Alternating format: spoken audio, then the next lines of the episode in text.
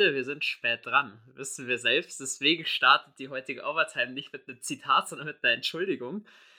Wir haben zwar die Niederlage gegen die Falcons ganz gut weggesteckt, unsere Technik leider weniger. Deswegen kommt die Overtime etwas später, als ihr das gewohnt seid. Aber lasst uns keine Zeit verlieren, wir starten gleich rein. Servus und habe die Ehre.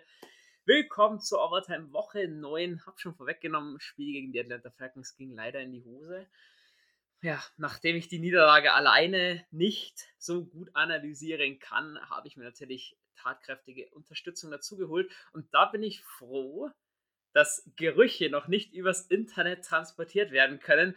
Jules, der Döner war scharf, aber hat hoffentlich geschmeckt, oder? ich sagte, es brennt mir nicht nur noch vom letzten Sonntag gerade alles. Ähm, nee, langer Tag, viel, äh, viel Zeitschuss gehabt, ankommen und jetzt erstmal was essen müssen. Äh, müssen. Aber ja, ich bin hier, ich bin froh. Äh, mit Verspätung knallen wir jetzt das kurz und schmerzhaft raus, hätte ich gesagt. Jo, lieber spät als nie. Äh, lass uns starten mit so ein paar allgemeinen Geschichten am Wochenende, die passiert sind. Was ich ziemlich geil fand, die Kansas City Chiefs haben äh, mit deutschen Schriftzügen auf ihren Aufwärmtrikots trainiert, also haben ihre Zahlen auf Deutsch ausgeschrieben und hat auch der General Manager im Interview gesagt, dass die Chiefs ziemlich heiß sind auf Deutschland. Da bin ich echt gespannt, wenn im Februar die Entscheidung fällt, wo wir spielen und von wer dann kommt. Aber soweit freut mich natürlich einfach, dass Deutschland so, dass das anerkannt wird in der NFL-Welt und dass da einfach wirklich die Chance gepackt wird, mal bei uns zu spielen, dass sich auch die Leute darauf freuen, freut mich mega. Ähm, was gab's noch? OBJ hat einen Waiver geklärt, soweit. Sind jetzt war zu erwarten, aber war aber zu erwarten okay, ich war immer noch ein bisschen unruhig, weil ich sage, sein Vertrag, ja, war äh, doch was zu übernehmen. Ich glaube, ein bisschen mehr als 7 Millionen Dollar, die da, die da zu übernehmen waren. Hätten wir nicht geschafft, deswegen konnten wir vom Waiver nicht clearen oder snappen. Mal soweit, er verhandelt anscheinend jetzt noch mit drei Teams, mit uns, mit den Chiefs und auch mit den Packers. Äh, laut NewOrleansFootball.com gab es Gespräche schon zwischen Sean Payton und OBJ, und Sean Payton so ein bisschen die Vision äh, mit OBJ ihm vorgestellt hat. Schauen wir mal. Die Packers haben mal Veteran Minimum angeboten. Ich glaube, das wird nicht lange, aber die Packers haben halt mit Adams und Rogers schon ein paar Namen, die ihn da locken können, genauso wie Hill oder Mahomes von den Chiefs. Schauen wir da mal. Ich denke auf jeden Fall, bis zum Wochenende klärt sich das, wo OBJ landen wird. Genau. Ich glaube, für OBJ ist Geld jetzt ähm, ähm, sekundär. Ähm, einfach aus dem Grund, da das muss jetzt ein Prove-It werden. Ähm, er hat mit Browns hat es eigentlich nie wirklich funktioniert, auch heuer eigentlich eine katastrophale Saison gehabt und momentan lebt er halt auch noch vom Namen. Ähm, und da muss er jetzt erstmal seiner alten Reputation nachkommen, dass er halt auch ein 1-Receiver sein kann. Deswegen glaube ich ja, dass er sich jetzt da beweisen möchte und sich da ein Team mit einer guten Pass-Offense aussuchen möchte, die einen Receiver sucht ähm, und ich glaube, da passen die Teams gut dazu, weil Kansas City Chiefs ja auch die Offense hat Probleme. Vor allem hinter Tyreek Hill. Äh, Packers hinter Devonta Adams, jetzt vielleicht ohne Rogers eine Zeit lang. Ähm, und bei New Orleans ist das größte Problem, wer ist der Quarterback. Aber auf der Receiver Position hätte er gute Karten, der Nummer 1 Receiver zu sein. Was ich zwar nicht glaube, einfach weil unser momentan Receiving Core sag ich mal, es geht jetzt darum, Rhythmus zu generieren und ein neuer Spieler, der das System jetzt neu lernen muss, ähm, ist da eher ein bisschen problematisch, zumindest zu Anfang. Ähm, ich, ich, ich, mich, mich hat auch interessiert, was da schon Peyton so viel Visionen gesagt hat zu OBJ. Wahrscheinlich sowas, hey, in den ersten drei Spielen, du kriegst zwei Targets, lebt damit. Ähm, das ist jetzt so, wie wir Football spielen. Nee, ganz so wird es wahrscheinlich nicht sein, aber man muss mal schauen, wo sich auch äh, die New Orleans Saints momentan sehen. Dass wir ein Need auf der Receiver-Position haben, ist aber, glaube ich, steht außer Frage. Genau, das kann man auch schön mit äh, Statistiken von Next Gen hinterlegen die Woche. Also haben wir am letzten Platz mit Elise Separation, also der wenigsten Separation, die geschaffen wurde, Caddy Stills mit 0,9 Yards. Adam Troutman war an drittletzter Stelle mit 1,1 und Marcus Callaway an sechstletzter Stelle mit 1,7. Also, ja, mit Einspielen haben wir ja schon oft genug drüber gesprochen, aber es fehlt einfach auch an Klasse. Dazu kommen wir im Spiel noch und da muss ich sagen, kommen jetzt dann auch noch oder könnte es noch härter kommen für uns. Wir erinnern uns alle an die Offseason. Deontay Harris war neben Marshall Lattimore ja auch ein Thema, ist auch betrunken Auto gefahren. Ich meine, warum er das gemacht hat, gibt ja die, oder hat die Geschichte ja erzählt. Ob das zwingend alles entschuldigt, ja, das haben wir dahingestellt oder soll jeder selbst sich drüber mal ein Bild machen. Auf jeden Fall nach äh, der Geschichte mit Henry Rux wird das Ganze jetzt wieder aufgerollt und jetzt droht Deontay Harris eine Drei-Spiele-Sperre. Also ich kann zwar das alles nachvollziehen, dass die NFL dann deswegen sperren möchte, soweit alles in Ordnung. Ich finde es bloß ein bisschen blöd. Man wusste das seit über einem halben Jahr jetzt, dass das passiert ist und jetzt fängst du an, das neu aufzurollen. Wenn, dann sperre ich ihn gleich an Anfang der Saison. Oder wie siehst du das? Das muss ich aber jetzt für mich sagen, finde ich etwas unfair. Prinzipiell ja, man muss dazu sagen, er wurde auch erst jetzt verurteilt, von was ich weiß. Ähm, ich glaube, was war ein Jahr auf Bewährung oder so, irgendwas um den Dreh. Äh, und ich glaube, das haben sie noch abgewartet. Aber ja, natürlich für uns extrem unvorteilhaft generell, äh, wenn es darum geht, Straftaten, NFL-Spieler. Momentan kursieren ja sehr viele Gerüchte auch und um Star Running Back Devin Cook mit seiner Ex-Freundin, ähm, wo beide Parteien irgendwie Anzeige erstattet haben. Also Devin Cook seinerseits und auch ähm, die Ex-Freundin soll Fotos geleakt haben haben auch gesehen, wie er sie allegedly, also angeblich geschlagen haben soll und das wird jetzt auch noch ein großes Nachspiel haben, ist generell äh, auch ein sehr kontroverses ähm, Topic, sage ich mal, wie sehr sich äh, in sowas sich die NFL einmischen sollen. Ähm, aber ja, die Sperre wird jetzt kommen. Bin ich, also ich weiß jetzt nicht, ob sie schon offiziell ausgesprochen worden ist, aber die wird ziemlich sicher kommen. Und ja, wird uns natürlich schmerzhaft fehlen. Vor das allem. Definitiv, ja. Vor allem jetzt muss man halt auch schauen, wie man äh, seine Rolle am besten in der Offense am besten löst als dieser Speedster und Kick-Returner und Punch-Returner, der dadurch dann auch fehlen würde, natürlich. Ja, vor allem auch die Tatsache gefühlt hatte mit Deontay Harris, wurde bisher am besten connected, egal von Winston oder auch Simeon hat Harris ganz gut connecten können. Für mich unser bester Receiver zurzeit eigentlich auf dem Board, den wir so haben. Das wird wehtun, aber wir kennen Sean Payton, wir vertrauen Sean Payton. Irgendwie wird schon gehen. Und wir haben ja auch noch Ace of Winston im, im Practice Squad oder auch Cameron Baker, die sind sich auch ziemlich heiß zu zeigen, was sie können. Jo, dann lass uns mal mit allgemeinen News Stats hinter uns. Starten wir ins Spiel rein. Hab schon erwähnt, es war eine knappe Niederlage, 27 zu 25 am Ende verloren da will ich gleich eigentlich eins vorweg sagen. Die Saints-Community in Deutschland, also leidensgeprüft, meint man nach den ganzen Rückschlägen, die wir so hatten, nein, sind sie wohl nicht. Und auch das Vertrauen ins Team ist wohl bei wenigen Fans bloß da, dass man mal aus einem höheren Rückstand zurückkommen kann. Weiß ich nicht, ob die das bei ihrem Lieblingsfußballmannschaft auch machen, wenn die 2-0 hinten liegen, dass man dann einfach, dass man dann einfach äh, die abschaltet oder geht. Äh, keine Ahnung. Ja, man, man, muss dazu sagen, es ist irgendwo, ich glaube, Saints sind es generell irgendwo sehr verwöhnt, weil ich weiß, ich merke es auch aus den amerikanischen Communities, ist es we wenig anders. Ich habe kein Problem damit, mit bisschen so Frustbewältigung. Natürlich ist es frustrierend, wenn man gegen, gegen den Erzrivalen 18 Punkte hinten ist im Fourth Quarter, aber das heißt doch lange nicht, dass das Spiel verloren ist. Weil, die meist, weil man die meisten Spiele ver verliert, heißt es noch lange nicht, dass man alle verliert.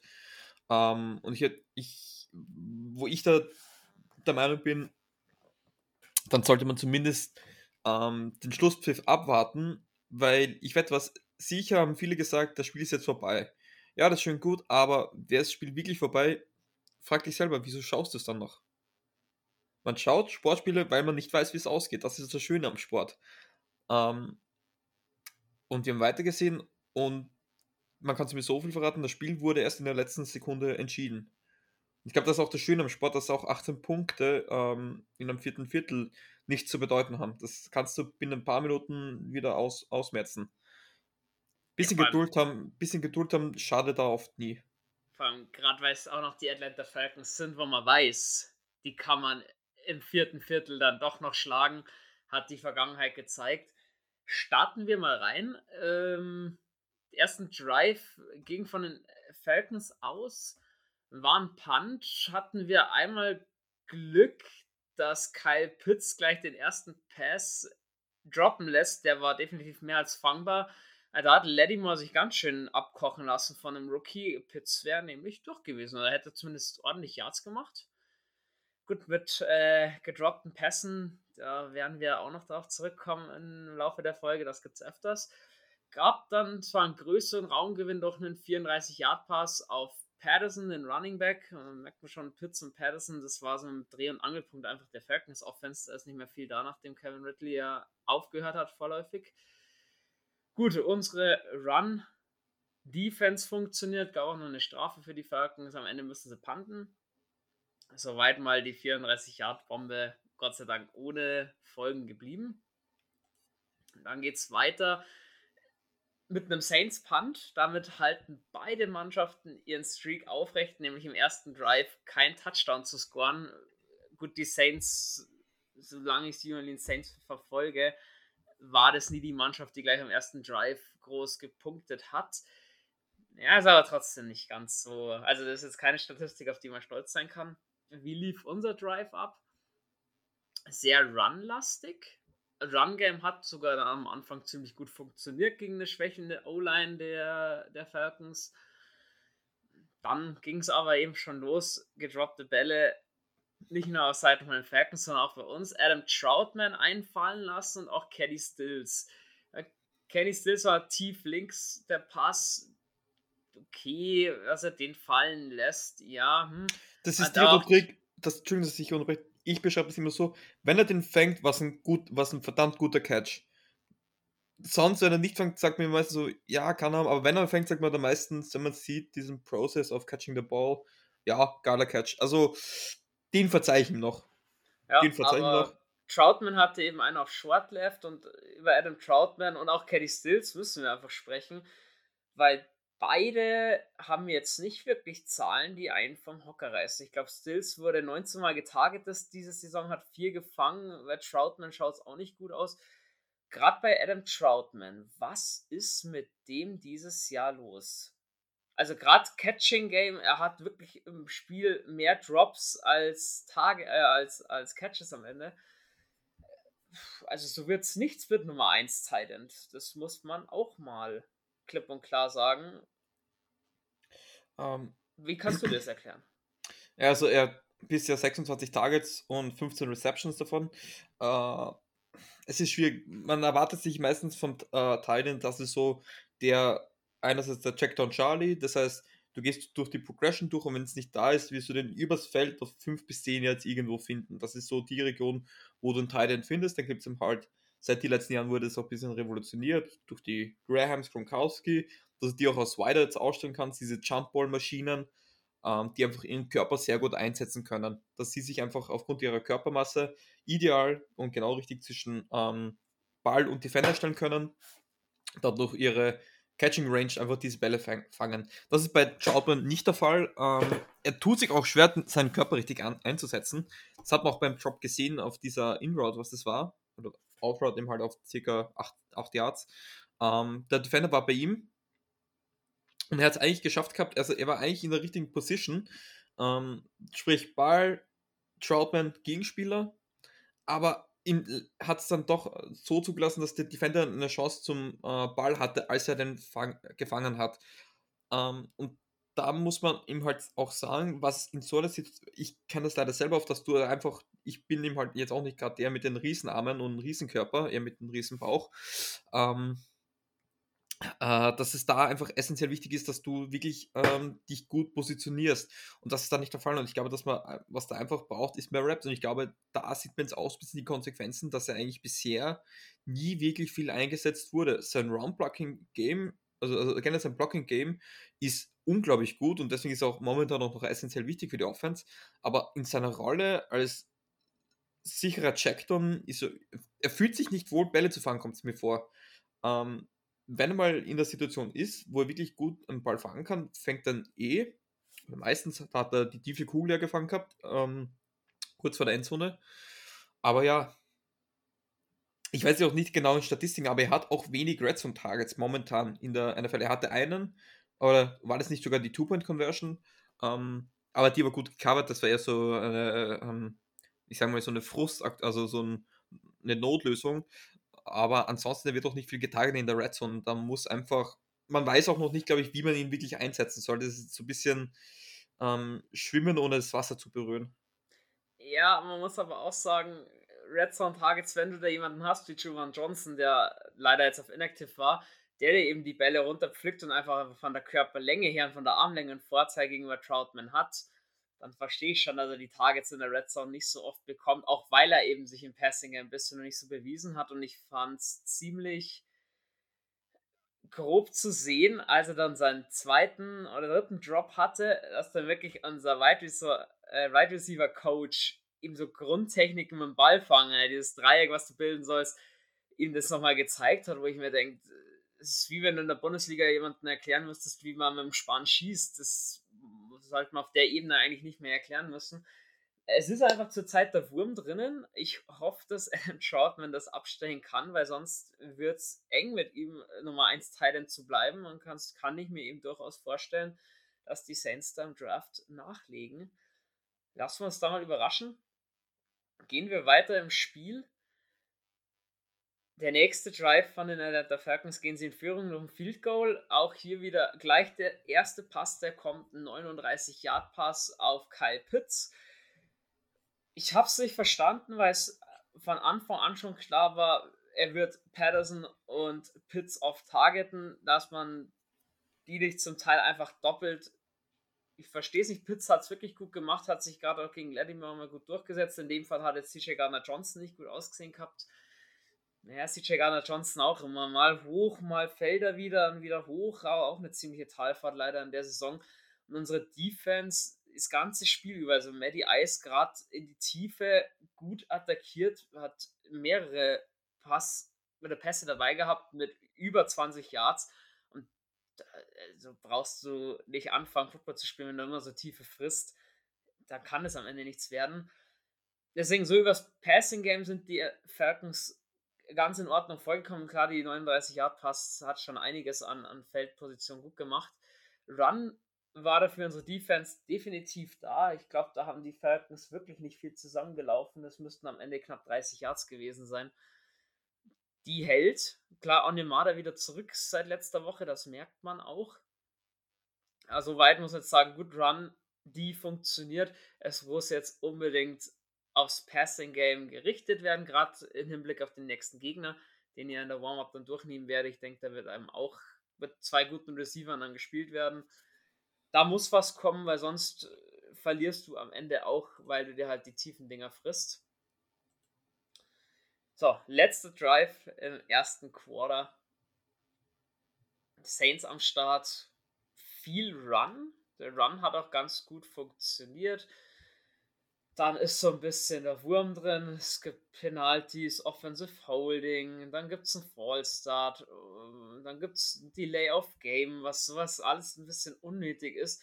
Wenn du natürlich mal 20 Yards an Strafe frisst, dann musst du echt schon wieder werfen. Haben die Falcons ganz gut verteidigt, dagegenüber einen Run bzw. einen 2-Yard-Pass nicht viel. Am Ende panten wir, war jetzt auch wieder mein Punkt. Bei 32 läufst du, bei 329 wirfst du ein Screen, ein Wide Receiver Screen. Du bist so einer, du verstehst es. Du sagst, okay, dann einfach nur schauen, dass man ein paar Yards nach vorne kommt, um zu panten und dem Panther eine bessere Position zu geben. Ich sag halt, ich wäre halt da der aggressivere Typ. Laufen Verticals, schau wirklich irgendwie, dass du bei 32 die 30 Yards überbrückst Jules, erklär doch deinen Standpunkt. Wieso sagst du denn, du musst bei 32 oder bei 1 und 25 dann eigentlich dein Drive schon abschenken? Wieso tickst du so? Nee, ich, ich, ich hätte jetzt nicht gesagt abschenken, andere Prioritäten setzen. Erstens einmal, die ganze O-Line, all die im Feld werden, müssen geohrfeigt werden, was du in so eine Situation kommst. Ja, es kommt vor, aber 2. und 30 sollte eigentlich eine Situation kommen, die vor allem den Strafen geschuldet waren, äh, in denen du, das darf nicht passieren, es sind vier Plätze hintereinander. 10 Yard Strafe, 5 Yard Strafe, Incomplete Pass, 5 Yard Strafe. Und vor allem nach einer Incompletion Delay of Game weiß ich auch nicht. Ähm, wieso versteht, also wir haben dann bei 32 an der Atlanta 48 einen Run gecallt und dann bei 3. und 29 äh, einen Screen auf Deontay Harris. Was ich mir da denke, wenn ich in der Situation 32 bin, gibt es da nämlich gern entweder ich mache die, die ähm, Offensive Tactic, also das Offensive Playstyle von den Indianapolis Colts, tief werfen und auf die Pass Interference hoffen, das funktioniert bei denen irgendwie laufend, ähm, bin ich kein Fan davon. Oder man setzt die Priorität neu, weil 30 Yards äh, müssen wir überbrücken, das heißt, die Defense spielt eine Soft Coverage, das heißt, underneath hat man mehr Raum, man versucht in ein einfach nur in die Field Goal Range kommen. Das muss in der Situation das Ziel sein. Wir waren an der, an der, an der, äh, kurz hinter der Mittellinie, also circa, ich sage mal 48 Yards, ich sage so 10 Yards hätten wir gebraucht. In zwei Versuchen, wo die generell schon softer spielen, da kannst du, sag ich mal, ist die Idee mit Run oder Screen, ich hätte zuerst wahrscheinlich den, den Screen gecallt und dann erst bei dritter und ewig, weil dann spielen sie wirklich soft, dann hätte ich den Run oder wirklich ein kurz, äh, kurzes Scheme wie Sticks oder so irgendwas gespielt, ähm, gegen ähm, einfach um da noch die Yards zu generieren. Nicht das First Down, einfach nur ein Field Goal. Beim Nachhinein, das Field Goal hätte uns gut getan. Und es ist ihm halt die einfachste Situation. Wenn du, wenn der Gegner für 30 Yards defendet oder auf das First Down auf 30 Yards hat, hast du underneath die ersten 10, 15 Yards ähm, eine leichtere Coverage, als wenn es jetzt Dritter und 5 wäre zum Beispiel. Bei Dritter und 5 kannst du bei weitem nicht so soft spielen wie bei Dritter und 29. Das ist die Idee dahinter. Ich verstehe natürlich, dass man sagt, man will aggressiver spielen. Ich, ich denke mir da eher, wenn ich mir die Statistik ansehe, wie wahrscheinlich ist es, dass man das konverten, wie wahrscheinlich ist es, in Field Goal Range zu kommen, würde ich eher so gehen. Aber ja, die Saints sind dafür bekannt, dass sie selten da aggressiv spielen. Wenn man sich die Kansas City Chiefs anschauen, da ist einer der Mahomes, den lassen sie 10 Sekunden hinten rennen und, und soll dann knallt dann irgendwo das Ding raus oder wirft mit der linken Hand. Das kann entweder ein Touchdown werden oder eine Interception. Ähm, ich bin da eher der altmodische Typ. Ich, ich mag das, wenn man eher konservativ spielt. Ich bin jetzt auch kein Fan davon, äh, so auf den äh, Fourth Down auszuspielen, auch wenn es auch funktioniert. Risk Reward ist für mich da noch nicht vorhanden und deswegen, ich kann es zumindest nachvollziehen, dass man sich so entschieden hat. Da merkt man, da fallen einfach so zwei Philosophien auch prallen da aufeinander, bei uns beiden Football zu spielen. Ich habe es ja für Defense schon erklärt. Ich finde Todd Bowles da ziemlich geil. Er der recht viel blitzen lässt, da sehr aggressiv ist. Das ist halt eher mein Scheme und ich bin halt eher der dann bei 32 einen Receiver Vertical spielen lässt. Jedem das seine. Finde ich, hast du schön erklärt, Jules, hast du schön einblicken lassen, auf jeden Fall in die Gedankengänge wahrscheinlich von, von Sean Payton. Das waren zumindest meine Gedankengänge. Ich möchte jetzt nicht sagen, dass das sich auch Sean Payton gedacht hat, das war nur mein Gedanke. Aber das, das legt es ja ganz gut wieder. Und wenn einer die Gedankengänge von Sean Payton lange studiert hat, dann wirst das wohl du. so, dann habe ich mir nach dem ersten Viertel gedacht, gut, wir sind schon wieder an dem Punkt, schlimmer kann es eigentlich auch nicht mehr werden. Schauen wir mal, was das zweite Quarter so bringt. Für uns gut gestartet. Äh, Atlanta versucht zweimal zu laufen, sind sie überhaupt nicht nach vorne gekommen, das ganze Spiel nicht. Habe ich ja schon gesagt, unter 30 Yards, glaube ich, geblieben. Pass kommt nicht an, müssen panten. Gut, so weit, so gut. Haben wir gedacht, jo, jetzt können wir ja ohne weiteres zurückschlagen. Dann gibt es einen Turnover und Downs für die Saints. Wir haben Run und Passing Game wieder im Wechseln. Wir haben einen 19-Yard-Pass von Simeon to Smith, der ganz gut funktioniert hat. Und dann gehen wir für 4 und 3. Und da kommt dann eben der zweite Drop von Adam Troutman. Da sagst du schon mal, waren da Atlanta 36. Ähm, du hättest dann wohl eher ein Field Goal kicken lassen, weil das wäre dann 36 und 10, 46 und 7, ja, wären 53 Yard, 54 Yard Field Goal 53, gewesen. sorry, sorry. Ich glaube, Brian Johnson hat erst zwei NFL-Spiele gemacht nachvollziehbar, dass man den vierten Down ausspielt, weil man sagen muss, dieses Jahr schon Peyton entweder als ein aggressiver Cold oder einfach das unserem Kicker nicht zutraut. Uh, eher, dass wir, weil wir wenig Punkte aufs Board bringen und man, man muss jede Chance nutzen, ähm, zu scoren. Das kann man jetzt in beiden Seiten interpretieren, dass man dafür geht oder das viel cool nimmt. Kann ich in der Situation aber verstehen. Kann ich verstehen. Ähm, hätte ich. Oh, das ist eine schwierige Situation, weil äh, bei Dritt und 3 hat, war ja der Tiefe auf, auf, auf Drake und Smith. Ähm, ich ich habe jetzt leider nicht mehr im Kopf, wie, wie das Play genau aussah. Ähm, äh, immer, rechte Seite und AJ Terrell, der sein bestes Spiel in der NFL gefühlt gemacht hat, seitdem er da ist, muss ich auch erwähnen. Ja, äh, Wert ab.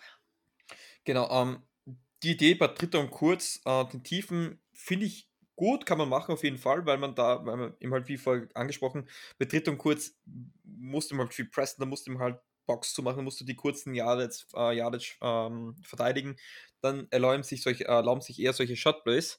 Aber ich denke mir, wenn du in der Situation bist, wo du sagst, ich will dafür gehen, macht sinnvoll, dass du zum Beispiel bei Dritter und Drei ähm, Drawplay machst, ähm, Inside Zone, äh, Toss, nee, Tossplay vielleicht nicht, ähm, einfach ein Run, damit du ähm, die Möglichkeit hast, selbst wenn es short ist, also wenn du sagst, du bist dann bei Vierter und Eins, das ist dann leichter zum Ausspielen.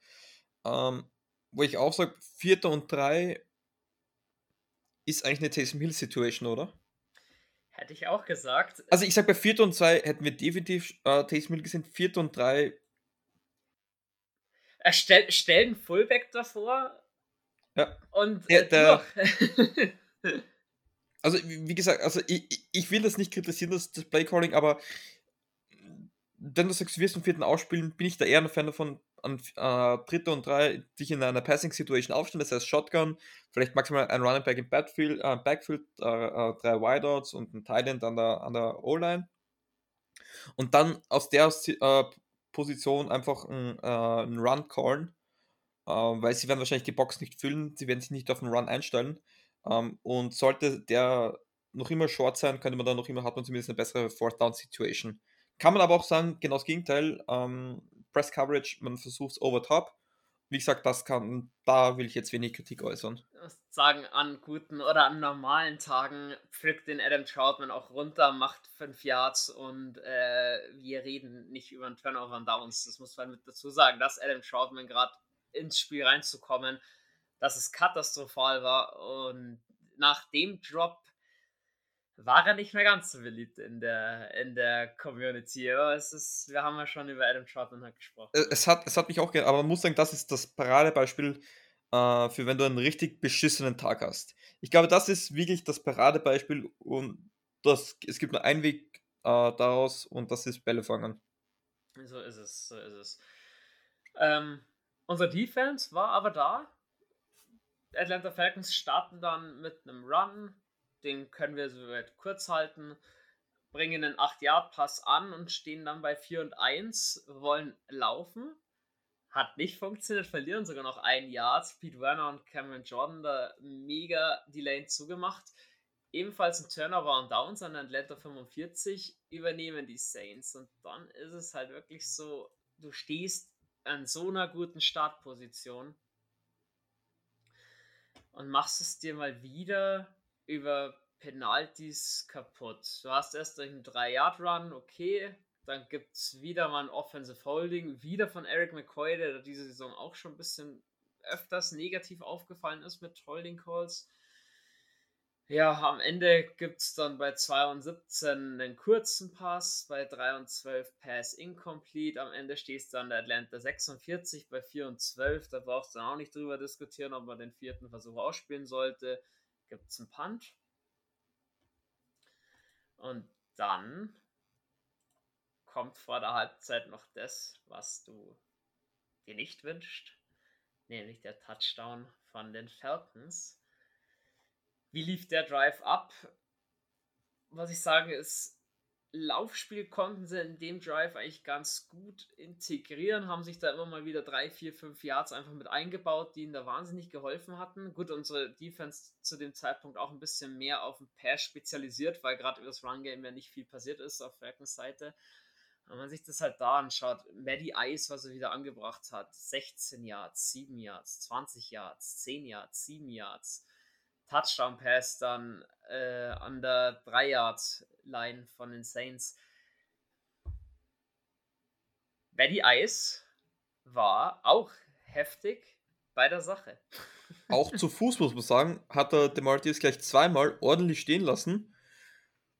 Der hatte auf jeden Fall einen Megatag, muss man ihm lassen. Muss man, war, glaube ich, auch einer der besten Runner im Team.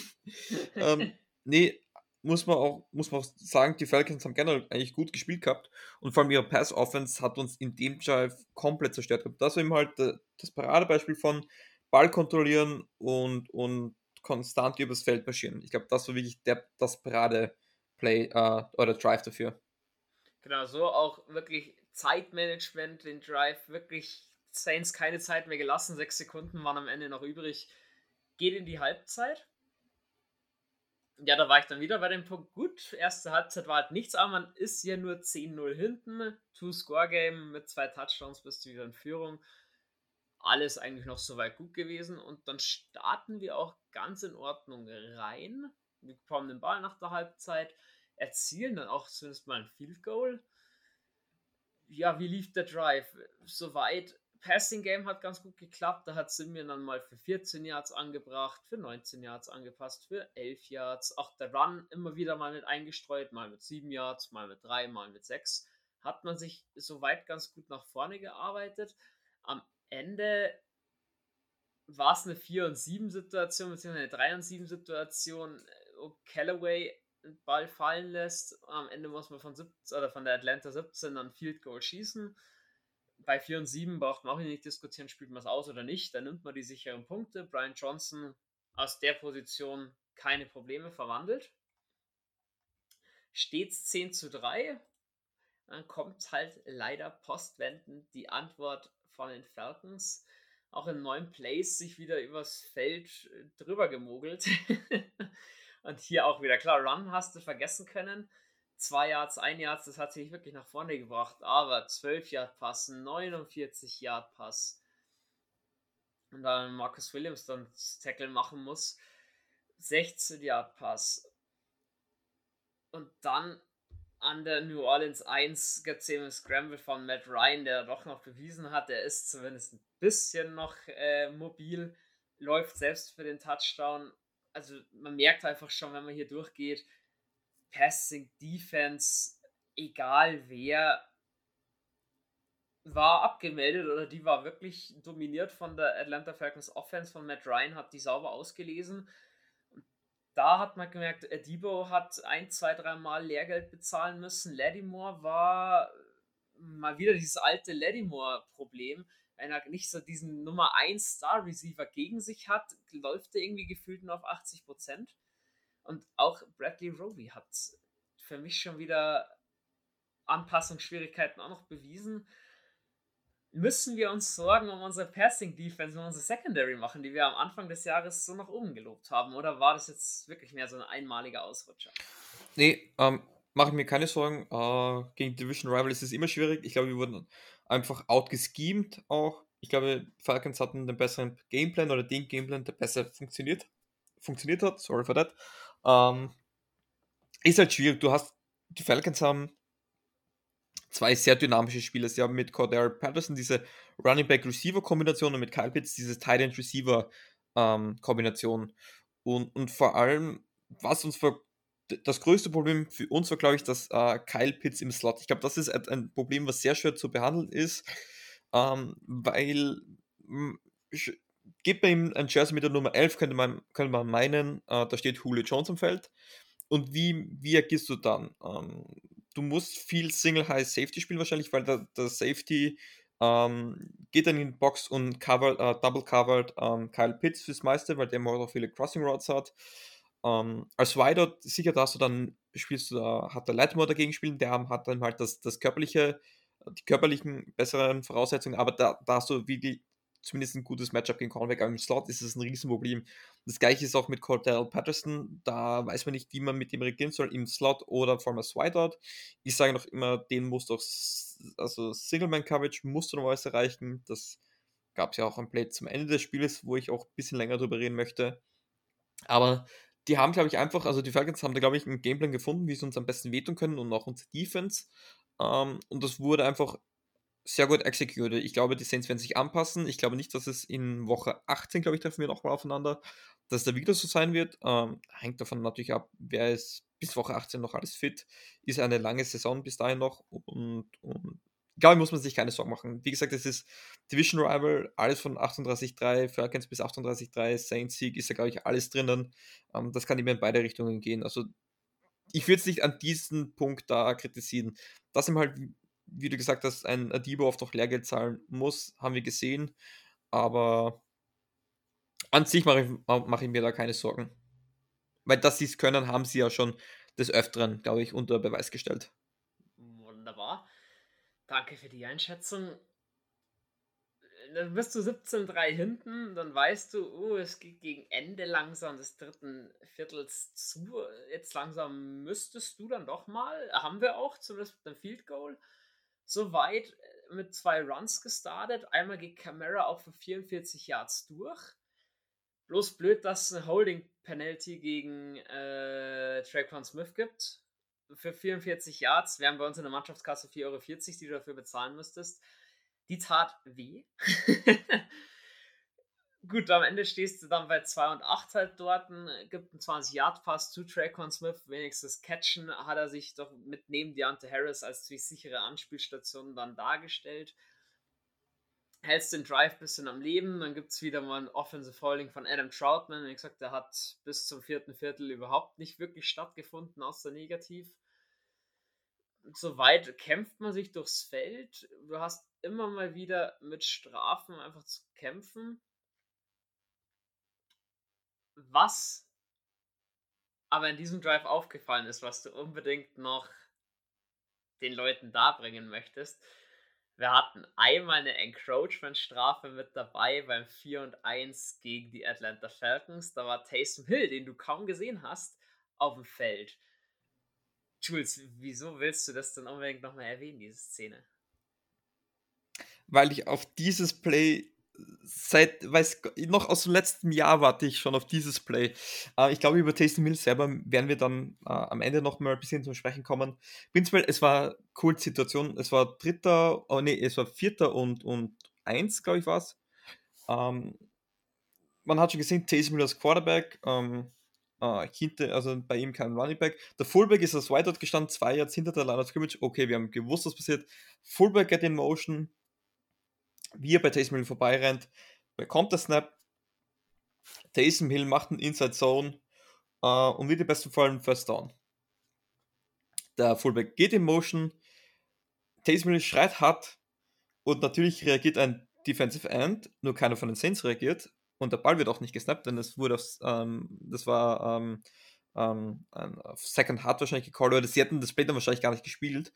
Ähm, und er rennt ins, äh, ein, ein Offender reagiert darauf. Es gibt die Strafe, ich weiß jetzt nicht, ob es Encroachment oder Neutral, sondern Fraction war, egal, es war ein First Down. Und ich fand das genial, weil Down hat, man, man hat sich Down die Frage gestellt. Die Saints spielen in der Situation immer und immer das Gleiche. Jeder weiß, was kommt. Ja, irgendwann stellst du dich so sehr darauf ein, dass du es nicht mehr für realistisch hältst, ähm, dass da auch was anderes kommen kann. Und ich kann dich jetzt schon versprechen, das wird jetzt oft wieder so sein. Fullback Emotion, Taysom Hill rein, das gibt es jetzt die nächsten paar Mal. Irgendwann wird er laufen, bleibt dann, lauft dann zwei, drei, äh, macht dann ein paar Schritte, bleibt stehen und wird dann einen Jumpball werfen. Das verspreche ich jetzt schon. Da wird er den Run anfaken und dann wird er die Kugel werfen. Und das kann dann, das wird schon ein tiefer Raumgewinn. Ähm, oder zumindest ein Touchdown, kommt auf die Situation an, aber das muss mir irgendwo rausschreiben, dass ich dann das, ähm, dass ich dann zurück äh, kommen kann und sagen kann, ja, damals in der Overtime Week 9 habe ich das schon vorher gesagt. Man muss ein bisschen Geduld haben. Es ist nicht halt immer das Gleiche und das ist das Schöne auch im Football und ich glaube, das ist auch das Schöne, wie du Taysom Hill einsetzt. In 10 machst du das 10 Mal, funktioniert es trotzdem 7 bis 8 Mal und das ist ein Average, den ich mit Handkuss gerne nehme. Ja, ein bisschen schade, dass man Taysom Hill nicht öfters gesehen hat im Spiel, aber ich glaube, darauf werden wir auch später nochmal zu sprechen kommen. Genau, ja, so geile Szene hatten wir mit Drew Brees ja früher öfters mal ausprobiert, auch die einfach out zu callen. In dem Fall super funktioniert. Der Drive stockte dann am Ende ein bisschen hin, weil es einen Drop gab von Kenny Stills, auch Marcus Callaway gab es eine Incompletion. Am Ende Field Goal aus 52 Yards. Brian Johnson mit seinem ersten Field Goal über 50 Yards in der NFL locker verwandelt. Auch da können wir kurz was sagen dazu. Ich glaube, Brian Johnson hat man jetzt den Kicker gefunden für Will Lutz, der die Saison zu Ende spielt, bis auf einen verschossenen PAT alles gemacht. Und relativ sicher auch gemacht, muss man dazu sagen. Nicht so, dass man sagt, ui, das war knapp. Also auch der 52 Jahre, der war right down the middle, wie man es so schön sagt. Richtig. Also da können wir ein bisschen durchatmen. Kicking Game, Special Teams wieder voll da. Ja, dann drittes Quarter ist vorbei, es steht 17-3, Stimmung war nicht gut, äh 17-6 steht, sorry. Stimmung war nicht gut. Ich sag, muss jeder für sich selber wissen. Ich sag halt auch immer noch meinen Standpunkt. Es ist vorbei, wenn es der Schiedsrichter abpfeift und wir kommen ja jetzt im vierten Quarter drauf. Es war eben eine Entscheidung in allerletzter Sekunde. Wie lief denn das vierte Quarter ab? Die Falcons panten, haben versucht, übers Passing Game den Ball zu bewegen, hat nicht gut funktioniert, da war unsere Defense voll da. Und dann kriegen wir den Ball. Es gibt einen Pass von Simeon für minus ein Yard. Und dann kommt Taysom Hill als Quarterback ins Spiel, nachdem Simeon ja so ein bisschen Probleme mit Incompletions und mit seinen äh, Receivern hatte. Fand ich das weit eigentlich ganz gut. Hill bringt den ersten zu Traycon Smith an über 14 Yards, den zweiten zu Deontay Harris über 18 Yards. Steht dann in der Empty-Formation dort beim ersten und 10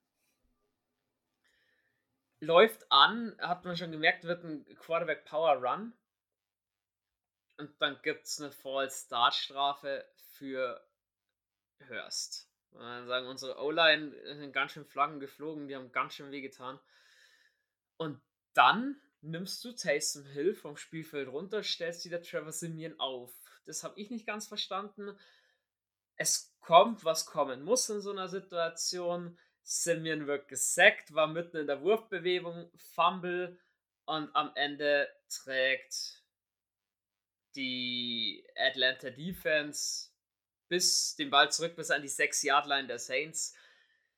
Jules, kurz deine Einschätzung, wieso lasse ich Taysom Hill da nicht drauf, wenn der zwei Pässe gut angebracht hat und du hättest dann eine 1 und 15 Situation gehabt. Also es ist jetzt nichts, was verloren gegangen ist. Ich meine, der Fumble, der wäre auch Hill passiert in der Wurfbewegung und auch ein Patrick Mahomes oder Tom Brady in der Wurfbewegung, wenn der auf den Wurfarm auch noch drauf geht, das passiert sah aber Sean Payton ein bisschen unglücklich aus, weil eben die Spielzüge davor mit Hill funktioniert haben.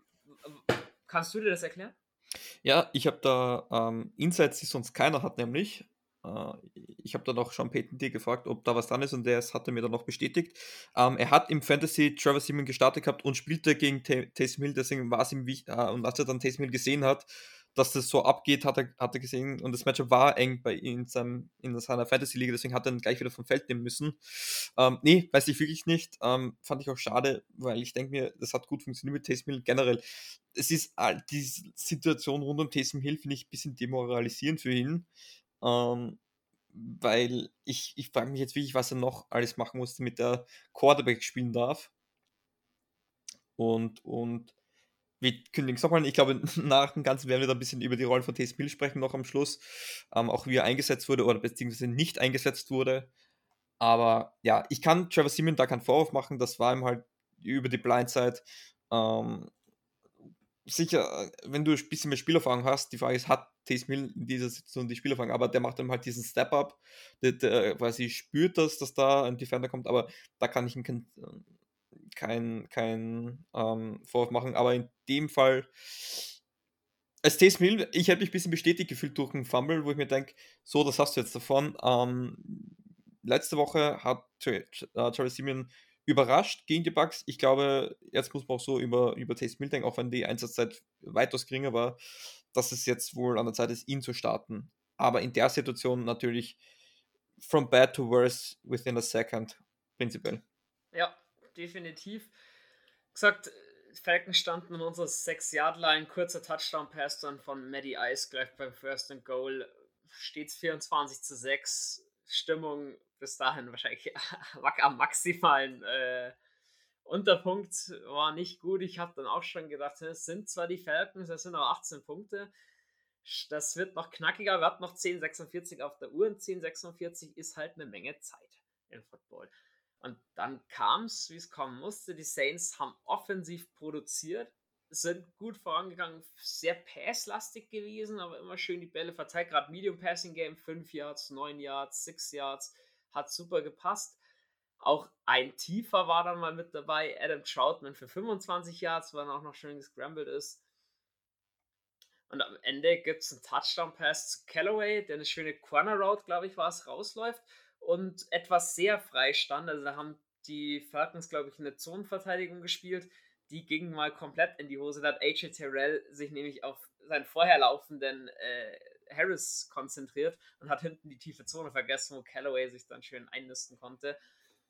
Gut gesehen auch von Simeon. Catch hat gepasst. Es steht 24 zu 13. Und dann war unsere Defense auch da, wo sie eigentlich die ganze Zeit schon war, bis aufs Passing Game. Sie waren on fire, haben einen Tackle for Loss mit drin gehabt. Dann gab es mal einen Running Back Screen, der für Minus Yards gegangen ist. Am Ende müssen sie nach fünf Plays schon wieder punten, die Atlanta Falcons, beziehungsweise nach vier Plays. Und das nächste Play von den Saints wird ebenfalls ein Touchdown. Nächster Drive. Nächster Drive, meine ich ja, sorry. Genau, was ging hier so ab? Es gab eine Pass Interference gegen Deontay Harris, die hat uns mal 27 Yards eingebracht. Dann gab es wieder, oder es gab dann eine Roughing the Passer Strafe für 14 Yards gegen die Falcons. Da hat man gemerkt, am Anfang von dem Drive sind wir eigentlich mehr durch Strafen vorangekommen. Auch gerade die Roughing the Passer Strafe, wenn du deinen Quarter, den Quarterback schon sacken kannst und langst ihn dann noch ins Gitter rein und ziehst ihm seinen Helm runter, das ist einfach nur dumm. Also auch, auch wie, wie er auf den Quarterback drauf gesprungen ist. Wirklich von oben drauf, wo man dann sagt, so Gottes Willen, du willst doch den nicht, keine Ahnung, was mit dem machen, du bist doch kein Braunbär. Tackle, schubst ihn einfach um und gut ist und dann gibt es doch nicht so eine dumme Strafe, haben sie sich selbst eingebrockt. Ja, also oft sind ja, ähm, äh, sind ja diese Roughing Passer schwer zu callen. Das wiederum war ein, eine verdammt leichte äh, Roughing Passer zu callen. War auch ein bisschen unglücklich, der, der ist dann nochmal hochgesprungen, weil er gedacht hat, jetzt kommt der Wurf, ist nicht gekommen. Und dann war der Quarterback vor ihm und der schmeißt ihn einfach drauf. Ähm, ja, vor einigen Jahren wäre das noch ein legaler Tackle gewesen. Ich erinnere mich da zurück, ob das nicht sogar Will Smith war, gegen die Falcons, wo er von der Edge Position kommt und sich einfach auf Matt Ryan war das damals schon, einfach nur drauf body slammt wo ich mir auch dachte, das muss auf den Meniskus gehen, ha, habe die Ehre. Aber ja, es gibt einen Grund, wieso wir die Quarterback schützen und das war natürlich eine ganz einfache Flag zu schmeißen. Und das ist halt auch so ein Moment, man hat gemerkt, plötzlich die Falcons werden undisziplinierter, die Big Plays generieren, uh, da könnte was passieren.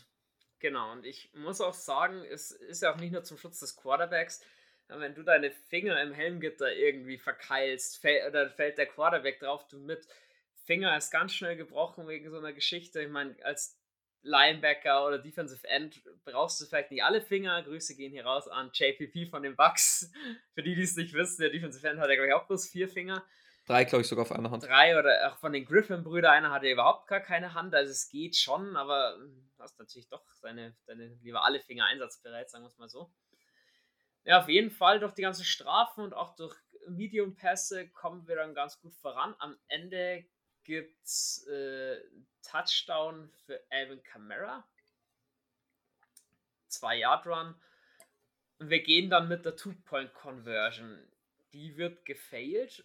War ein Pass zu Adam Troutman. Der hätte den mit einem One-Hand-Catch runterpflücken müssen. Also den kann man nicht erwarten, dass er den so einfach locker flockig runterpflückt. Man hat aber schon gesehen, Juvan Johnson hat schon gefehlt als Red Zone Threat zum Anwerfen. Aber dann kann man jetzt, glaube ich, Troutman nicht wirklich den riesen Vorwurf machen.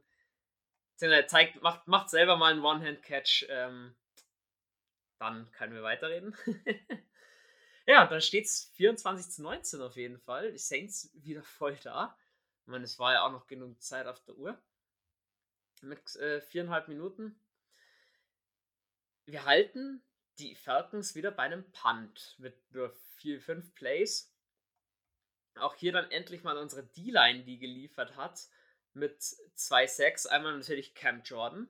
War ja klar, dass er gegen Maddie Ice seinen einen Sack pro, pro Game halten muss. Und auch Marcus Davenport ist durchgekommen. Da verlieren sie schon ordentlich an Yards und müssen am Ende bei 4 und 22 natürlich panten.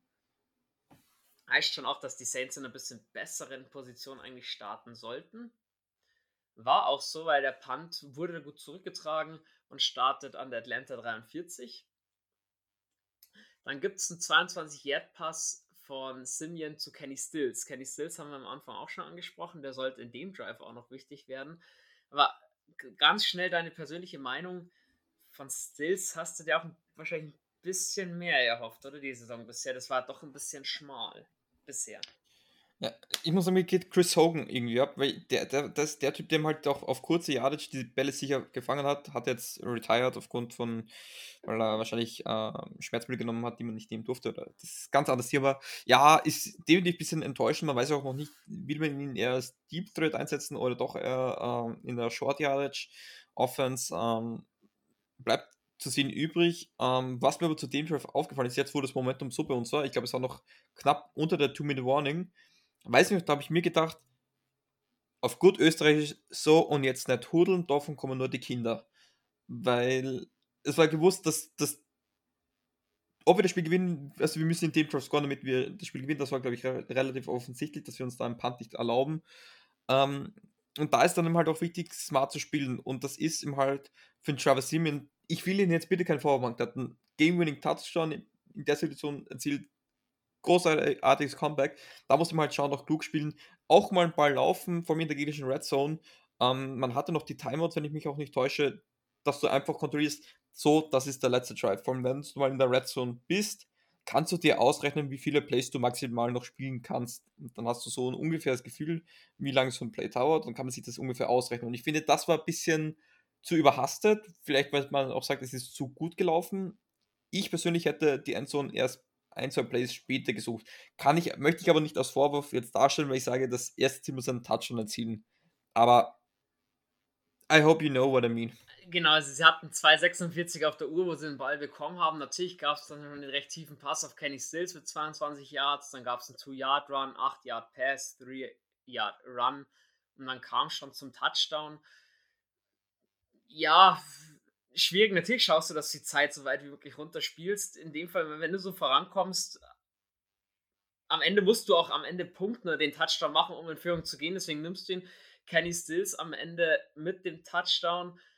Super, wie er seinen Körper unter Kontrolle hatte. Dann nochmal schön den Ball drüber gehalten und wieder eingezogen. Super gemacht. War also den Drive der einzige mit Stills, der eigentlich ganz gut funktioniert hat. Hoffentlich sehen wir da mehr davon.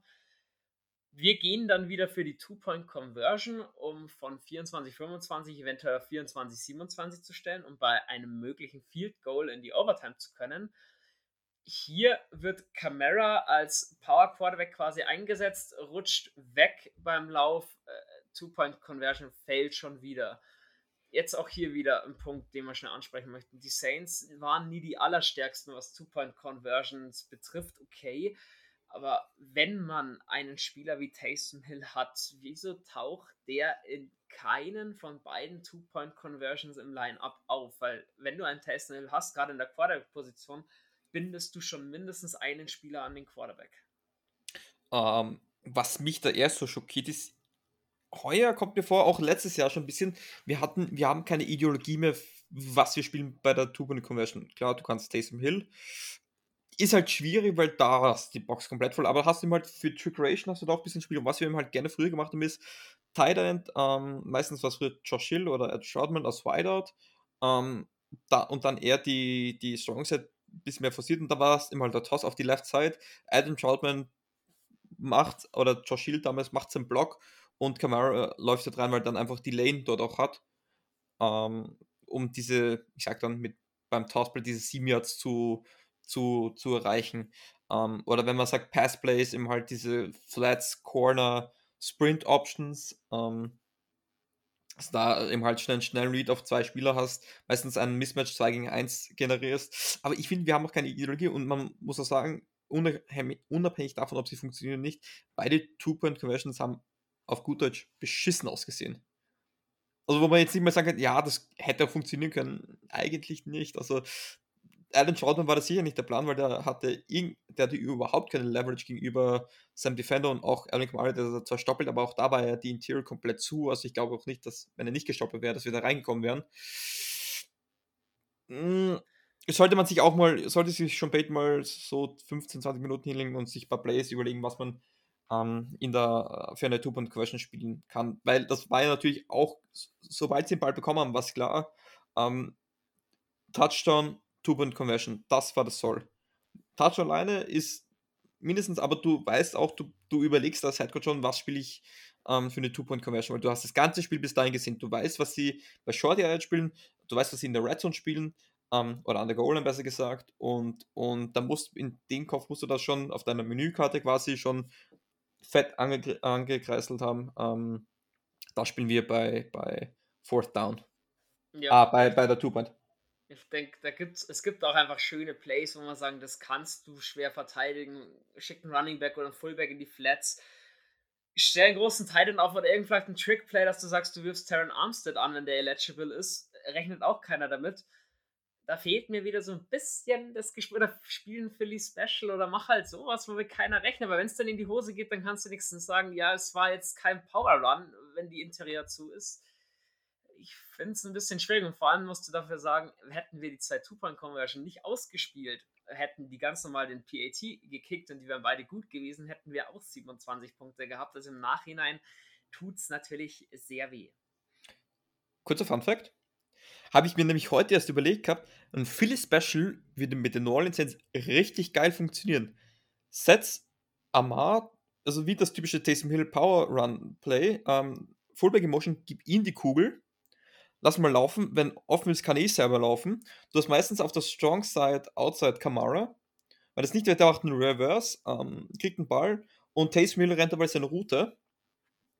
Von den Talenten, die sie haben und wie oft wir spielen, eigentlich eine Möglichkeit, die wir durchaus spielen können, weil ist halt das. Geht davon die, Mannschaft, die verteidigende Mannschaft aus? Ich glaube es ja nicht. Nur so am Rande. Nicht wirklich. Also Philly Special, glaube ich, kommt immer überraschend. Gut, mal schauen, was wir da in Zukunft sehen werden.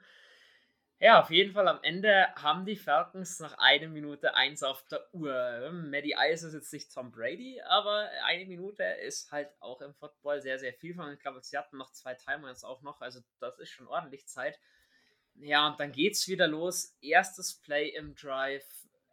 Paulson Adibo bezahlt richtig Lehrgeld, frisst sich einen 64-Yard-Pass. Ähm, ja, Adivo äh, einfach von Patterson schlagen lassen. Am Ende des Tackling sitzt nicht. Da kommt Patterson einfach raus mit seinen Füßen und läuft sich die Seele aus dem Leib. Du winkst schon, aber jetzt, ich sag ganz ehrlich, gerade in einem Drive, wo man sagt, die müssen werfen, sie haben nur Patterson und Pitts, den sie anwerfen werden in so wichtigen Situationen und dann kommt ausgerechnet Patterson durch das hat mich sehr genervt. Weil wenn äh, TJ Sharp durchkommt, man sagen, gut, das dritte Receiver, ja, hat man vielleicht nicht ganz so auf dem Schirm gehabt, aber Patterson und Pitts, dass da von denen einer den Ball bekommt und so durchgeht, das tut weh. Das tat weh. Ja, und ich möchte da auf auch eine kleine Diskussion eingehen, die ich hatte mit einem Fan. Ähm, der meinte halt, da muss man, wieso man da nicht in der Cover 4 zum Beispiel spielt, ähm, wieso man da so aggressiv spielen musste. Ähm, Nochmal, die haben den Ball an der 25 Yard gestartet. Die brauchen haben circa haben eine Minute und eine Sekunde und zwei Timeouts, um jetzt gefühlt, sag ich mal, 35 Yards zu generieren. Ähm ich möchte auch auf das Play eingehen, wieso man da nicht den Cover vorspielt. Ich will es nur ganz kurz sagen. Man hatte Patterson ähm, und als Wideout auf der rechten Seite drei Receiver, auf der linken Seite unter anderem auch Kyle Pitts im Slot. Ähm, wir haben angezeigt, ähm, auf der, dass auf der, auf der ähm, es war Double High Safeties, also das hätte jetzt sowohl Zone als auch äh, Man sein können und es passiert quasi, dass Jenkins, der Strong, ähm, in dem Fall der Weak Safety, ähm, in, die, in die kurze Zone geht, quasi ins Hole ähm, und, und Williams spielt so ein bisschen trotzdem die rechte, ähm, den Safety für die rechteren drei Receiver. Ähm, wieso mich hier keine Cover vorspielen kann, ist, weil die Falcons uns an der Knie schlagen. Das ist, du kannst nicht over top covern, du musst ein aggressives Spiel haben trotzdem, weil die brauchen nur 35 Yards. Um, ähm, und vom Kyle Pitts, der schlägt dich über die Crossing Routes und es waren in dem Play von fünf Receivern, ist Patterson tief gelaufen und wir hatten vier Crossing Routes oder Underneath Routes. Wenn du jetzt eine Cover 4 zum Beispiel spielst und mit vier Pass Rushern, hast du drei, ähm, drei Defender, die die kurze Zonen covern und vier Receiver, die die aber laufen. Und das ist ein Mismatch, dass, das auch, dass daraus auch schnell mal 20 Yards werden kann. deswegen, ähm, weil es jetzt nicht in der Situation, sondern auch generell muss man sagen, weil etwas in Madden geil ausschaut, heißt es noch nicht, dass es auch im echten Leben so funktioniert. Ähm, was da der Fall war, ist einfach, Adibo hat sich verschätzt, hat zu viel auf Matt Ryan geschaut. Ähm, Peters, äh, Patterson ist auch jetzt nicht im Vollsprint gegangen, sondern es war einfach hat wahrscheinlich jeder Cornerback mindestens einmal gehabt, auch Jane Ramsey. Ähm, muss man einfach mal erlebt haben, glaube ich, war natürlich in der Situation sehr ungünstig. Was ich mir sofort gedacht habe, ist, Williams, bitte tu so, als würdest du stolpern, tackle nicht äh, Patterson out of bounds an der 18-Yard-Line. Weil in der Situation mache ich dir auch keinen Vorwurf, ähm, wenn ein Patterson durchläuft, in der Situation wäre ich auch in der Endzone gelaufen. Ähm, Williams, wenn du wirklich smart bist, lassen reinlaufen. Weil 18 Yard Line oder innerhalb der Red Zone, die Chance, dass Young Wei den macht, ist schon verdammt hoch. Solltet ihr lieber einen Touch machen und wir kriegen nochmal einen Ball mit 50 Sekunden und, und wir bräuchten dann wahrscheinlich einen, äh, einen Touchdown, nämlich eher als, als das, wie es dann war. Halt. Das ist ihm halt Kritik an, an, auf sehr hohem Niveau, weil in der Situation denkt sich Williams auch nur Scheiße, Scheiße, Scheiße, ich muss den jetzt irgendwie noch stoppen. Im Nachhinein wäre es besser gewesen, das habe ich mir noch gleich gedacht. Ähm, generell sind wir drauf gekommen, haben die Falcons danach auch nicht genau, wirklich genau gewusst, was sie danach machen sollen, eigentlich, weil nach dem Big Play ähm, war es klar, sie können jetzt die Zeit kontrollieren. Wir hatten, glaube ich, nur noch ein Timeout.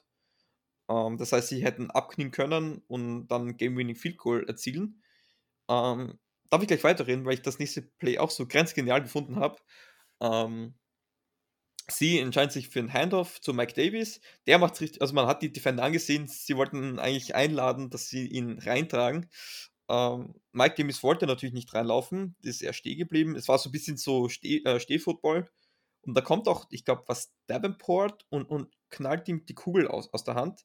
Fumble wurde aus Sicht der Falcons Gott sei Dank recovered, weil ansonsten hätten sich Mike Davis und, und Arthur Smith wahrscheinlich Hand, äh, die Hände geben können und wären dann am nächsten Tag gemeinsam noch einmal ins Büro gegangen des General Manager und hätten dann ihre Sachen packen können. Weil das muss man sagen, man, es ist Division Rival, enges Game, riesen Comeback, jetzt macht man das Big das ist eine Stresssituation, aber du callst einen Run, du versuchst, nicht in die Endzone zu kommen, wo du auch kein First Down mehr generieren musst, du musst nur noch abknien, du musst, man hätte, jedes Mal, wenn du einen Play callst, hast du einen gewissen Erwartungswert.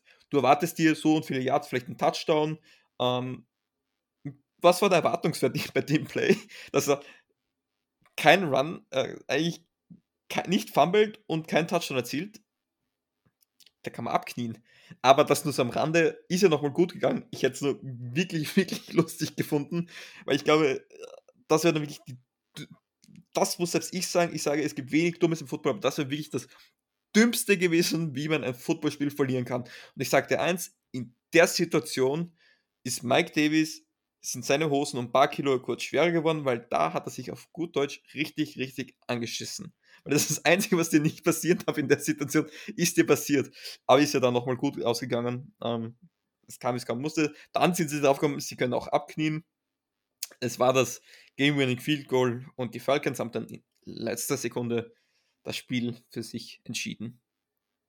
Ja, aber man merkt's, der fummelt und am Ende gewinnen wir das. Ja, ach du Scheiße. Deswegen niemals aufgeben, glaube ich, muss man aus der ganzen ja. Geschichte ziehen. Unsere Receiver haben sich gerade im vierten Viertel dann gefangen. Taysom Hill, wie schaut es jetzt aus bezüglich Tennessee Titans die Woche, die ansteht. Sehen wir wieder Trevor Simeon oder kommt jetzt der Wechsel zu Hill oder was erwartest du denn, ohne dass ich jetzt zu viel Stoff aus der Warm-Up, die ich dann gleich noch äh, kurz anteasern werde, äh, vorwegnehmen wollen? Also für mich würde es nur Sinn machen, Taysom Hill zu starten. Ähm, ich nicht, weil ich sage, Trevor Simeon so schwach gespielt hat, sondern einfach, weil er der bessere Quarterback ist ich habe immer viel von Taysom Hill gehalten, einfach weil, weil er Spiele gewinnen kann. Weil es auch gezeigt hat. Sorry. Weil es auch letztes Jahr zweimal gegen die Falcons gezeigt hat, hat es mich deswegen schon nicht überrascht. Äh, deswegen schon überrascht, wieso man ihn nicht eingesetzt hat. Und auch die Jahre davor hat er eigentlich immer gute Spiele gegen die, gegen die Falcons abgeliefert gehabt. Ähm, ja, wäre ich Taysom Hill, ich, ich wäre mir ein bisschen verarscht kommen, weil das heißt, ja, wir gehen jetzt doch mit Travis Simeon, aber Hill wird wem, äh, vermehrt in der Offense eingesetzt und alle und auch die Falcons und auch die Kommentatoren haben nur gewartet, okay, wann kommt jetzt die Taysom Hill Show? Es waren zwei Mega-Plays, jeweils, jeweils ein First Down, nur dass man dann wieder vom Feld schickt, verstehe ich nicht. Aber ich kann, es macht für mich nur Sinn, wenn man ihn jetzt einsetzt. Es gibt, für mich gäbe es jetzt wirklich keine logische Argumentation mehr, ähm, wieso man ihn nicht einsetzt. Weil das, was man Trevor Simeon gesagt hat, nach dem Backspiel, das er gut performt hat, muss man sagen, auch wenn es jetzt nur zwei bis drei Plays war, hat Taysom Hill auch. Der größte Unterschied für mich, ich werde auch in der Warm-Up näher darauf eingehen, wieso das wichtig ist, der knallt die Kugel noch raus. Travis Simeon ähm, wirft den Ball relativ soft. Ähm, wieso das nicht immer von Vorteil ist, ähm, möchte ich, ähm, nehme ich jetzt noch nicht vorweg. Da am besten äh, in die Warm-Up reinhören, kommt dann wie immer am Samstag diesmal wieder pünktlich. Ähm, und Taysom Hill ist da einfach jemand, der, der knallt die, die Kugeln da auch raus und das ist einfach, was sie momentan wirklich, wirklich brauchen. Also wirklich nicht wie er passen will, sondern er, die sind doch mit, mit ordentlich Pfeffer drin da. Ja, und vor allem, was man halt aussieht, in der Pocket ist halt Hill um einiges mobiler als Trevor Simeon. Gut, ich will jetzt da nichts vorwegnehmen. Wie gesagt, um Aussicht, bevor wir noch kurz zum College nehmen. Kommen wir erst zum College, dann kommen wir zur Aussicht. Machen wir es so. Perfekt. ähm, College Parts hat mir Erik ein bisschen was mitgeteilt. Ich bin am Wochenende leider nicht so viel zum Schauen gekommen. Was ihr da wissen müsstet, äh, Texas A&M hält Auburn bei drei Punkten und gewinnt. Respekt an der Stelle. Purdue absetzt Michigan State, die waren an drei gerankt. Muss man erstmal machen. Purdue Mega. ist bekannt. Äh, North Carolina upset Wake Forest, die waren an neun gerankt. War wohl auch ein ziemliches High-Scoring-Game, wo sich die Zusammenfassung lohnt anzusehen. Äh, TCU upset Baylor, Baylor auch an 12 gerankt. Hat lohnt sich wohl auch anzuschauen. Und was war noch? Iowa State schlägt nach 3-7 Halbzeitrückstand mit 27 Unanswered Points zurück in der zweiten Halbzeit. College ja. ist so geil.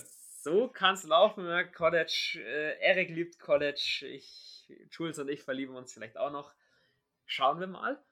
Jetzt hat Aussicht auf die Woche am Freitag wird die Warm-up aufgenommen, die kommt am Samstag und äh, Jules, neben der Diskussion Hill versus äh, Simeon, habt ihr einen Special Guest mit dabei, du und Phil.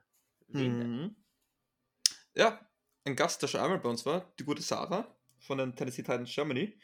Ähm, ja, freuen uns wirklich drauf, weil auch die mit ähm, ein bisschen Verletzungspech zu kämpfen haben. Natürlich Star Running Back Derrick Henry wird ja fehlen bis rund um die Playoffs und man muss es auch wirklich sagen, Tennessee Titans are on fire momentan. Die sind irgendwie so, man hat immer so über Top Times geredet, wie Bills, Rams, Bucks, Cardinals. Packers haben jetzt alle irgendwann mal ausgelassen, aber die Titans, die kommen jetzt richtig ins Rollen. Da ist das Video so, da muss man jetzt liefern. Und das sind echt die Spiele, was die, den Saints eigentlich liegen. Also das wird ein ganz heißes Spiel. Für die Saints auch unglaublich wichtig, weil damit das Spiel verloren hat sollten wir verlieren und die Falcons gewinnen, sind die Falcons vor uns. Also das ist alles ganz eng. Ähm, jetzt dürfen wir auch nicht einen Anschluss an die Bugs verlieren. Es ist noch alles drinnen. Jetzt geht es langsam, äh, langsam in die Crunch-Time. Ähm, und ja, ich freue mich schon mega auf diese Warm-Up, weil es einfach auch ein sehr geiles Spiel wird, glaube ich. Und ja, ich hatte gesagt, da müssen wir uns noch bis Samstag gedulden und dann kann man sich das auch dann anhören, was wir da so von uns geben. Jo, bin ich auf jeden Fall gespannt bleibt uns da treu in die Richtung. Und ja, Jules, hast du noch was zu sagen? Nee, Fantasy läuft alles gut bei mir. Bin happy, hab nur ein Spiel leider knapp verloren. Aber momentan läuft es grandios. James Conner, alle, keiner glaubt mehr an ihn. Ich liebe ihn. Hat mir 40 Punkte und auch, ja, war für den einen oder anderen Sieg da dann noch zuständig. Wunderbar, super. Würde ich sagen, nach 69 Minuten langt. Ich beende die Folge standesgemäß mit den wunderschönen Worten Who